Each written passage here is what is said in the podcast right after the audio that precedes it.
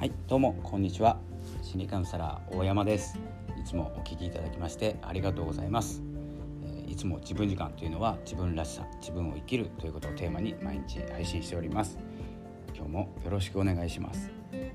今日のテーマなんですけれども好奇心でいこうと思います。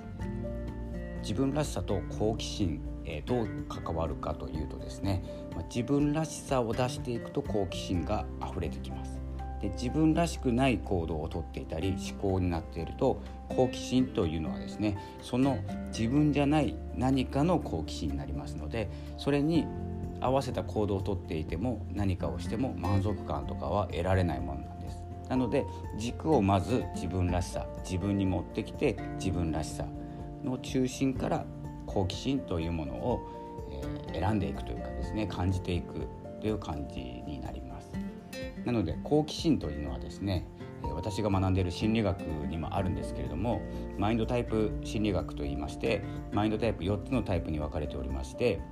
えーと、夕型高型寒型和型というふうにですねマインドのタイプ変わってきます。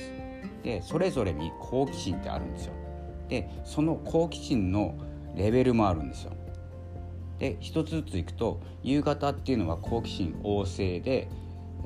どう、えー、関わっていくかというとまず行動する。何か興味がある、えー、あることができたらというですね。まず見て楽しそうと思ったらすぐやる。っていうのが夕方っていうタイプの好奇心の表し方ですね。で、えー、と次は高型になるんですけど高型っていうのが何か、えー、何か見つけます。そしてあれ？楽しそうだなと思ったら何をするかというとまず分析します。行動よりも先に考えるということをしますね。でそれから行動します。というのが高型の好奇心への、えー、ファーストアクションというんですかね。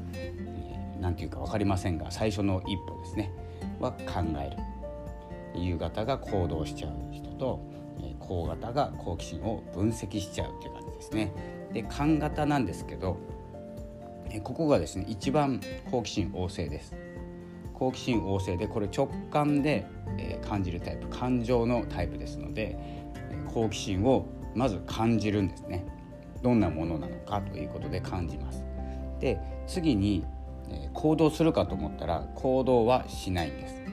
行動しないでまずですねこう何て言うんですかね分析するまで行ってから行動するんですけど感じてから、えー、どのようなものかを自分の肌で感じるっていう感じですね。えーと、楽しそうとかどどうして楽しいんだろうとか考える前に感情で動いちゃう。感情を感じるですね。心が動くって感じですね。これが感型です。でえっ、とですね次が和型なんですけれどもこれ和型っていうのが僕の形なんですけど調和型のタイプマインドタイプになりまして好奇心に対してはその好奇心を持っている場をに興味があるっていう感じです。何か一つのものではなくてそのものの周りって感じですね。このものを囲んでる雰囲気に興味があるっていう感じですので何か一つの物事に集中はするんですけどそれの周りごと興味があるんです。に関心があでそれを分析し始めてから行動して感じるっていうこう順番になっていくって感じですね。これあのラジオでは声だけではですねちょっと伝わりづらいところもあるかもしれないんですけれども四角いですね、まあ、マトリックスになっている四角の窓があると思ったらですね左左上に高型右上に夕型で左下に和型右下に寒型という形でこう4つに分かれていて中心にマインドコアといいましてどんなことをすればですね自分の、豊かさにつながるかというのをですねこの4つを回りながら、感じていくマインドを集中させていくっていうですねスタイルになっております。なので好奇心がですねこれはお子さんとか部下の育成とかにも関わってくると思うんですけどマインドが違うのに皆さん同じ好奇心の表し方が違うということなんですねなので私はですね調和型ですのでちょっと一歩引いた形で、え見ていますで好奇心はあるんですけどその雰囲気ごと興味がありますんでちょっと一歩引いて何から手つけようか考えているところですね。であのお子さんって結構ですねあの夕方っぽい夕方とか寒型っぽい感情で動くとか行動から入っちゃうとかっていうタイプが多く見られるんですけどそればっかりではなくていきなり考え始める子もいらっしゃると思いますし部下の方もいらっしゃると思うんです。なのですぐ動かないからって好奇心がないわけではなくて感じるタイプが違うっていうだけなんですね。なのでそこをですねなぜすぐ動かないんだとか、えー、好奇心の持ち方を共通共通項にしてしましまうとですね、えー、そうじゃないっていう方がいらっしゃるのでまずですねその2種類でいいかなと思います。まず一歩引いて考えるタイプと感じて行動するタイプ。この2種類。まずは動き出すタイプと様子を見るタイプっていう風にですね好奇心の見方が変わってきます。そしてですねそれが縦割りにした時なんですね。高型と和型が一旦考える。で夕方と寒型が、えー、一直線に向かうっていう感じですね簡単に言うと。でこれ縦割りしました。で横割りすると、えー、上の方にある、えー、高型と夕方の方は、えーと、任務遂行型と言いまして何かを達成するために、えー、人間関係よりも達成ですね。何かを達成したい。任務遂行したい。任務を達成したい。っていう感じの、えー、2つのタイプと、えー、横割りした下のタイプの勘型と和型っていうのが人間関係中心になりますのでそこでもですね、まあ、好奇心とつながるんですけど変わってきます。人間関係は任務遂行のためにあるという、えー、上の方ですね。高型と夕方に対して、えー、人間関係中心の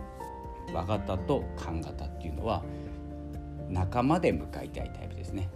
どんな仲間とでも任務遂行するんじゃなくて任務遂行は人間関係が大事っていうですね優先順位が変わってきますのでそこでもですね意見が分かれると思いますのでそこをですね一緒くたにしてしまうと、え、人間関係任務任務遂行っていうかですね仕事中心成果成果型っていうんですかね。達成しないと意味がないっていう。タイプと人間関係が良くないと意味がないっていうタイプに分かれてきますのでまず大事にしてることも変わってきますのでそこも一緒にしないっていうことですね。で大事なことがこの4つのタイプっていうのが皆さん持ってます。全部持ってます。ただ強いか弱いかっていうのがありましてだから好奇心というのもこの一つ一つの、えー、タイプに分かれてるんですけどその時の熱量だと思います。何かをすごく情熱的に向かいたいタイプと情熱的に感じるタイプとえ考えることに情熱を向けるタイプとこの場の雰囲気に情熱を向けるタイプっていうふうに分かれてきますので、